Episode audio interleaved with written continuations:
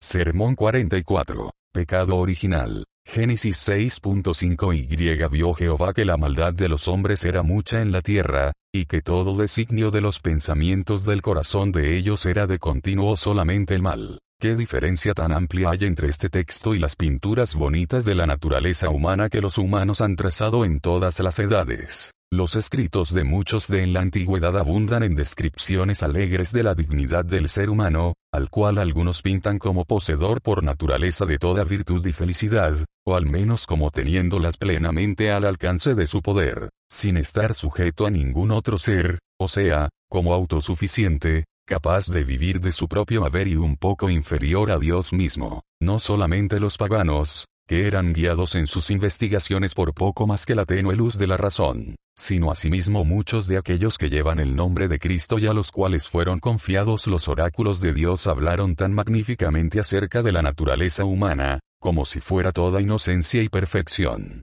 Descripciones de esta índole han sido particularmente abundantes en el siglo presente, y quizás en ninguna otra parte del mundo más que en nuestro propio país. Aquí no pocas personas de poderoso entendimiento, así como de amplios conocimientos, han empleado sus máximas capacidades para mostrar lo que designaron como el lado bello de la naturaleza humana, y debe reconocerse que si sus descripciones son justas, el humano todavía es un poco menor que los ángeles o, ¿Cómo se puede traducir más literalmente estas palabras? Un poco menor que Dios. ¿Es acaso asombroso que estas opiniones sean con mucha rapidez recibidas por la generalidad de las personas? Porque quien no es persuadido fácilmente a pensar favorablemente de sí mismo, por consiguiente, los escritores de esta clase son leídos, admirados y aplaudidos casi universalmente, y son innumerables los conversos que han conseguido, no solamente en el mundo superficialmente alegre, sino también en el instruido, de modo que ahora está muy fuera de moda hablar en sentido contrario, decir cualquier cosa despreciativa acerca de la naturaleza humana, la cual, a pesar de padecer algunas enfermedades, generalmente se admite que es muy inocente, sabia y virtuosa. Pero mientras tanto, ¿qué vamos a hacer con nuestras Biblias? Porque ellas nunca van a estar de acuerdo con esto. Estas opiniones, por más placenteras que sean para la carne y la sangre, son totalmente irreconciliables con las enseñanzas bíblicas. Las escrituras previenen que por la desobediencia de un hombre todos fueron constituidos pecadores, que en Adán todos mueren, mueren espiritualmente, habiendo perdido la vida y la imagen de Dios, que Adán, caído y pecador, engendró un hijo a su semejanza, ya que no era posible que lo engendrara a ninguna otra semejanza, porque ¿quién puede obtener algo limpio de lo inmundo, que por consiguiente nosotros, así como los otros humanos, estábamos por naturaleza muertos en delitos y pecados, sin esperanza y sin Dios en el mundo, y éramos,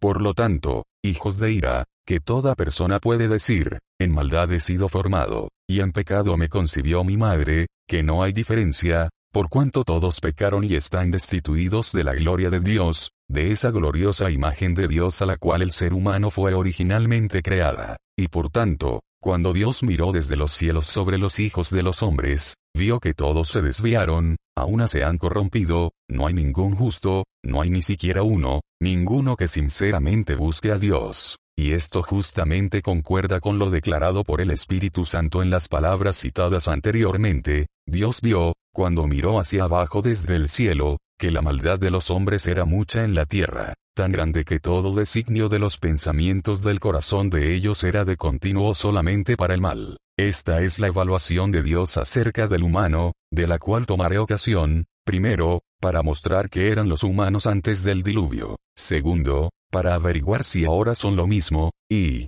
tercero, para agregar algunas inferencias. Primero, interpretando las palabras del texto, voy a mostrar cómo eran los seres humanos antes del diluvio, y podemos confiar plenamente en el informe que aquí se nos da, porque Dios lo vio, y él no puede ser engañado. Él vio que la maldad de los hombres era mucha, no de este o de aquel individuo, no solamente de unos pocos, no apenas de la mayoría, sino del humano en general, de los seres humanos universalmente. La palabra incluye a toda la raza humana, a todo participante de la naturaleza humana, y no es fácil para nosotros estimar su número, decir cuántos miles y millones eran. Entonces la tierra preservaba mucho de su belleza primitiva y de su fertilidad original. La faz del mundo no estaba desgarrada y violentada como ahora. Primavera y verano iban de la mano. Por lo tanto, es probable que proporcionara sustento para muchos más habitantes que los que ahora es capaz de sustentar, y estos deben haberse multiplicado enormemente ya que los humanos engendraron hijos e hijas durante un total de seis o siete siglos. Sin embargo, entre todo este número inconcebible de personas, solamente no halló gracia ante Dios. Él solo,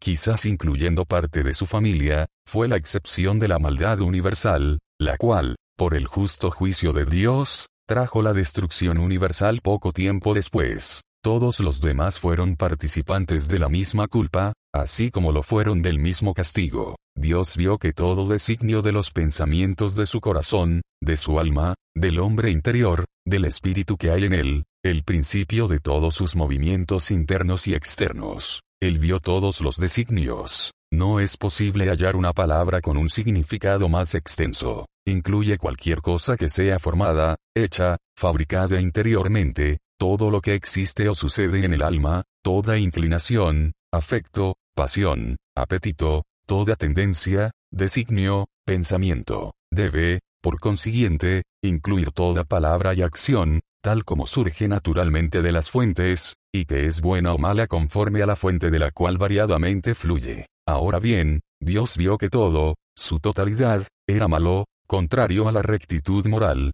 contrario a la naturaleza de Dios, que necesariamente incluye todo bien, contrario a la divina voluntad, norma eterna del bien y del mal, contrario a la imagen pura y santa de Dios, a la cual el humano fue originalmente creado, y en la cual permanecía cuando Dios, examinando las obras de sus manos, vio que todo ello era bueno en gran manera, contrario a la justicia, la misericordia y la verdad, y a las relaciones esenciales que cada persona tiene con su Creador y sus congéneres. Pero no había allí algún bien mezclado con el mal, no había allí alguna luz entremezclada con las tinieblas, no, para nada, Dios vio que todo designio de los pensamientos del corazón de ellos era de continuo solamente el mal. Por cierto que no puede negarse que muchos de ellos, quizás todos, tenían buenos impulsos en sus corazones porque entonces el Espíritu de Dios también contendía con el hombre, por si acaso se arrepintiese, especialmente durante esa suspensión por gracia del castigo, los 120 años durante el tiempo que era preparada el arca.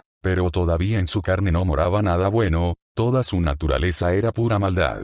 Era plenamente consistente consigo misma, sin mezcla alguna con cualquier naturaleza opuesta. Sin embargo, puede ser todavía asunto a investigar, no había alguna interrupción de este mal, no había intervalos de lucidez, en los cuales se pudiese hallar algo bueno en el corazón humano. No estamos aquí para considerar lo que la gracia de Dios puede ocasionalmente obrar en el alma. Sin considerar esto, no tenemos razón para creer que hubiese alguna interrupción de ese mal, porque Dios, quien vio que todo designio de los pensamientos del corazón de ellos era de continuo solamente el mal, asimismo vio que siempre era lo mismo, que era de continuo, cada año, cada día, cada hora, cada momento, nunca se desviaba hacia el bien. Tal es la auténtica evaluación de toda la raza humana, la cual aquel que conoce lo que hay en el humano, y que escudriña la mente y el corazón, ha dejado registrada para nuestra instrucción. Así eran todos los seres humanos antes que Dios trajese el diluvio sobre la tierra. En segundo lugar,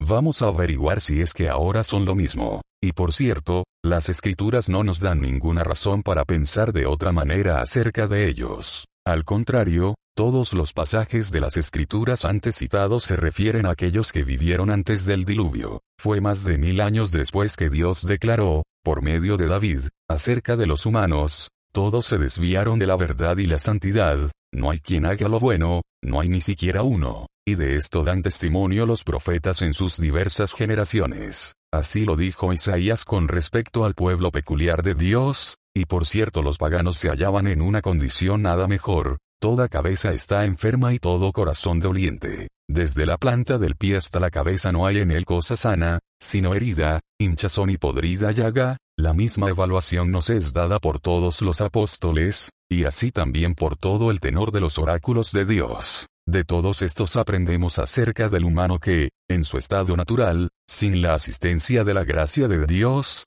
todo designio de los pensamientos del corazón de ellos es todavía malo, solamente malo, y esto continuamente. Y esta descripción del estado presente del humano se confirma por la experiencia diaria. Es verdad que el humano natural no lo discierne, y esto no es para asombrarse. Mientras quien nació ciego permanece ciego, apenas sabe de su carencia. Mucho menos, si pudiésemos suponer un lugar donde todos nacieran sin vista, sabrían estos de su necesidad. Del mismo modo, mientras los seres humanos permanecen en su natural ceguera de entendimiento no saben de sus necesidades espirituales, y particularmente de esta. Pero enseguida que Dios les abre los ojos de su entendimiento, ven el estado en que antes se hallaban, y entonces se convencen profundamente de que todo hombre que vive, especialmente ellos mismos, es por naturaleza completa vanidad, esto es, locura e ignorancia, pecado y maldad.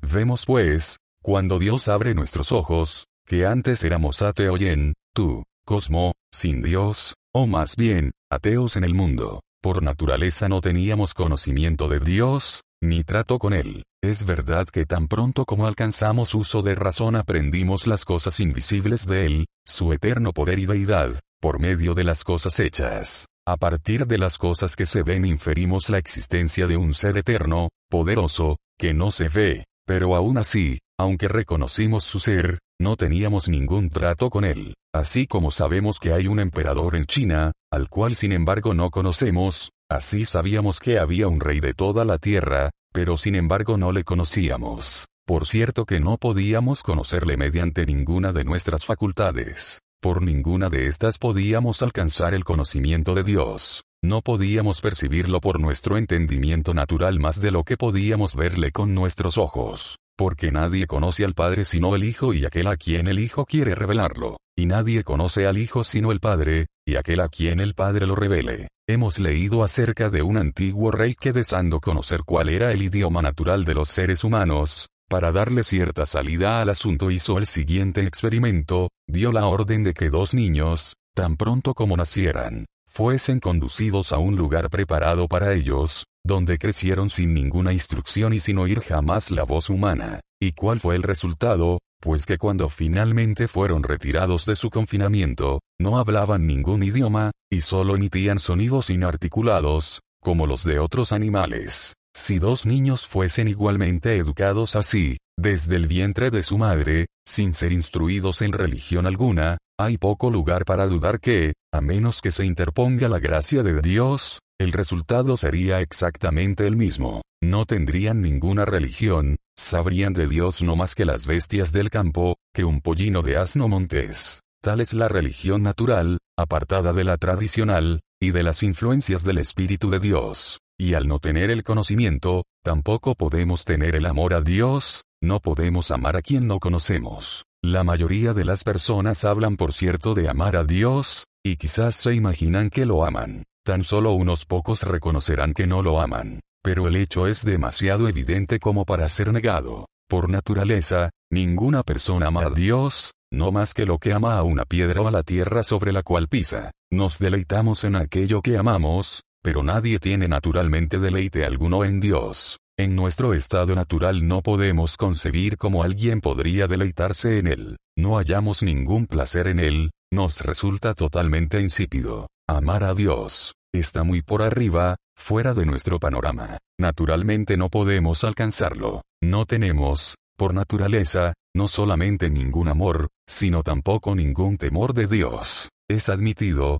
por cierto, que la mayoría de las personas tienen una suerte de temor irracional e insensato, correctamente llamado superstición, aunque los falaces epicúreos le dieron el nombre de religión. Sin embargo, aún esto no es natural, sino adquirido, mayormente por la conversación o por el ejemplo. Por naturaleza, no hay Dios en ninguno de nuestros pensamientos. Lo dejamos que Él maneje sus propios asuntos, sentado tranquilamente, como nos lo imaginamos, en el cielo, y que nos deje en la tierra manejar los nuestros. De modo que no tenemos más temor de Dios delante de nuestros ojos que amor de Dios en nuestros corazones. De este modo, todos los seres humanos son ateos en el mundo. Pero el ateísmo, de por sí, no nos escuda de la idolatría. En su estado natural, toda persona que nace en este mundo es un rancio idólatra. Ciertamente, quizás no lo seamos en el sentido vulgar de la palabra. No adoramos imágenes de fundición o talladas,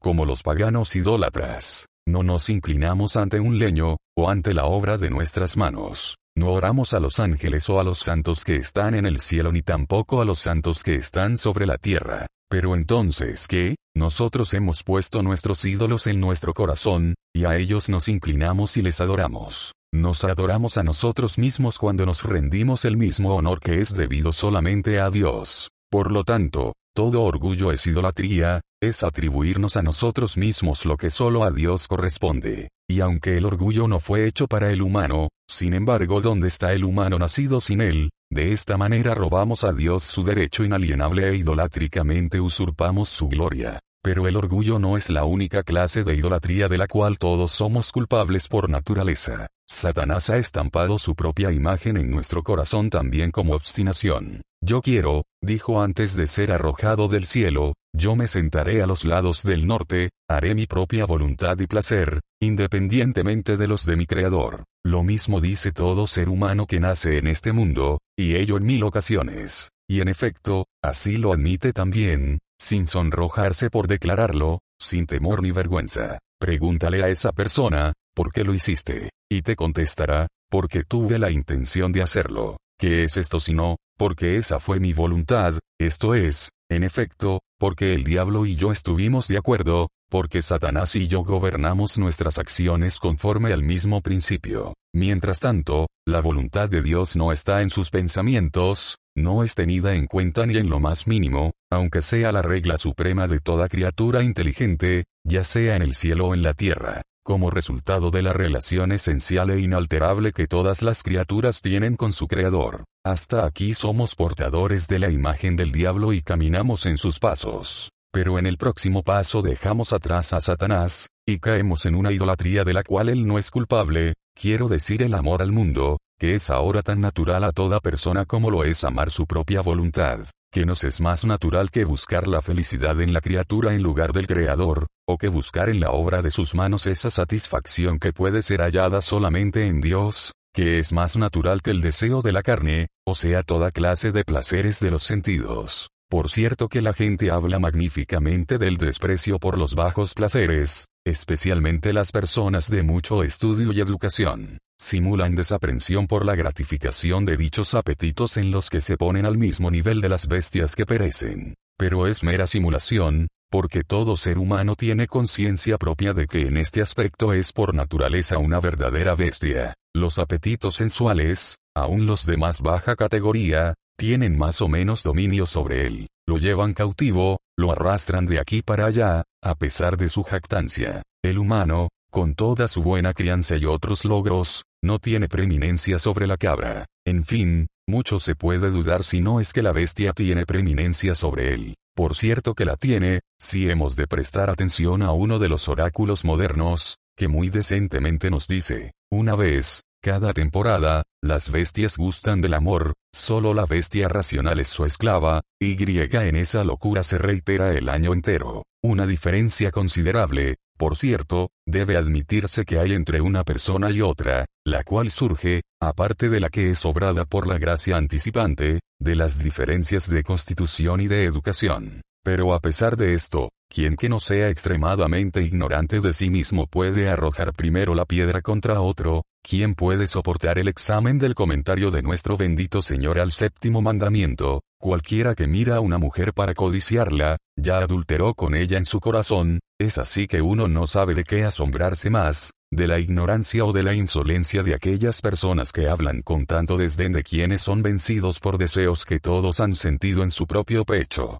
puesto que el deseo de todo placer de los sentidos, inocente o no, es natural en toda criatura humana, y así es el deseo de los ojos, y el deseo de los placeres de la imaginación. Estos surgen de objetos grandes, o hermosos, o poco comunes, si los dos primeros no coinciden con el último, porque quizás pareciera, sobre la base de una investigación diligente, que ni los objetos grandes ni los hermosos complacen mucho después de cuando son nuevos, y que cuando la novedad de ellos ha pasado, la mayor parte del placer que proporcionan se acaba, y que en la misma proporción que pasan a ser familiares, se vuelven aburridos e insípidos. Pero por más que experimentemos esto a menudo, el mismo deseo habrá de permanecer. La sed incorporada continua fija en el alma. Cuanto más la gratificamos, más aumenta, y nos incita a proseguir tras otro y aún otro objeto más, aunque dejemos a cada uno con una esperanza abortada y una expectativa engañada.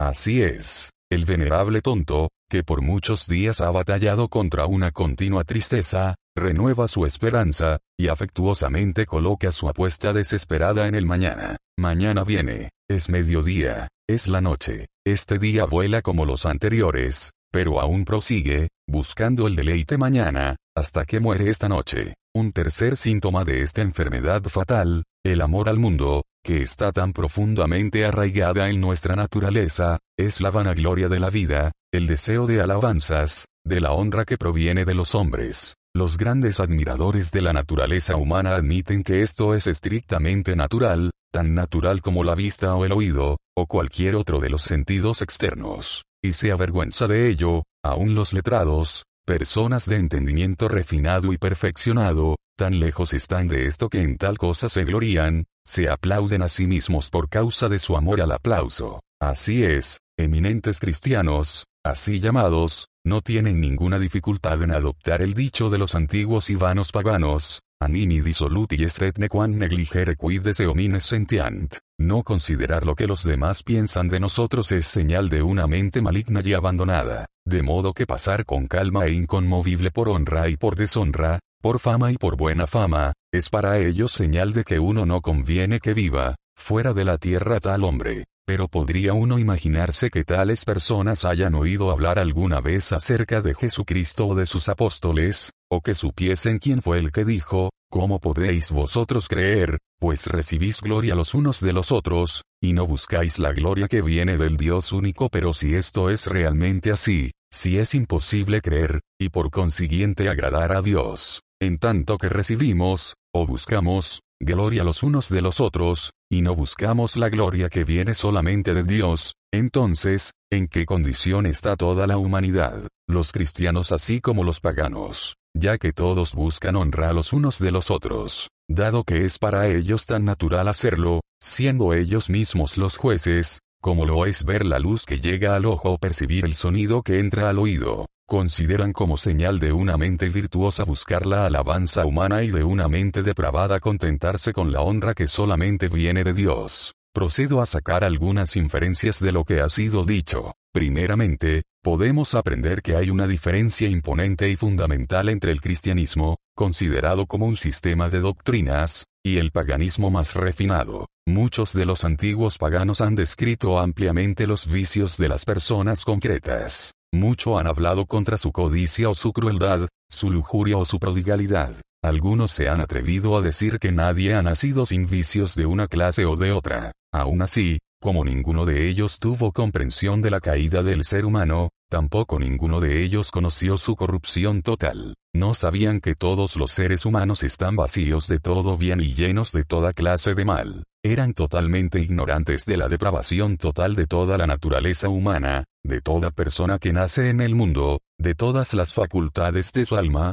no tanto por causa de esos vicios concretos que reinan en las personas concretas, sino por causa del torrente general de ateísmo e idolatría, de orgullo, contumacia y amor al mundo. Este es, por lo tanto, el primero y enorme punto distintivo entre el paganismo y el cristianismo. El primero reconoce que muchas personas están infectadas por muchos vicios, y aunque han nacido con inclinación hacia ellos, pero suponen, sin embargo, que en algunos la bondad natural equilibra en gran medida al mal. El otro declara que todos los humanos son concebidos en pecado y formados en maldad, que por tanto hay en todos una mente carnal que es enemistad contra Dios, que no se sujeta a la ley de Dios, ni tampoco puede que de tal manera infecta toda su alma que, en su estado natural, no mora en él, en su carne, ninguna cosa buena, sino que todo designio de los pensamientos del corazón de ellos era el mal, solamente el mal, y ello continuamente. Entonces podemos, en segundo lugar, aprender que todos los que niegan esto, sea que lo llamen pecado original o con cualquier otro nombre,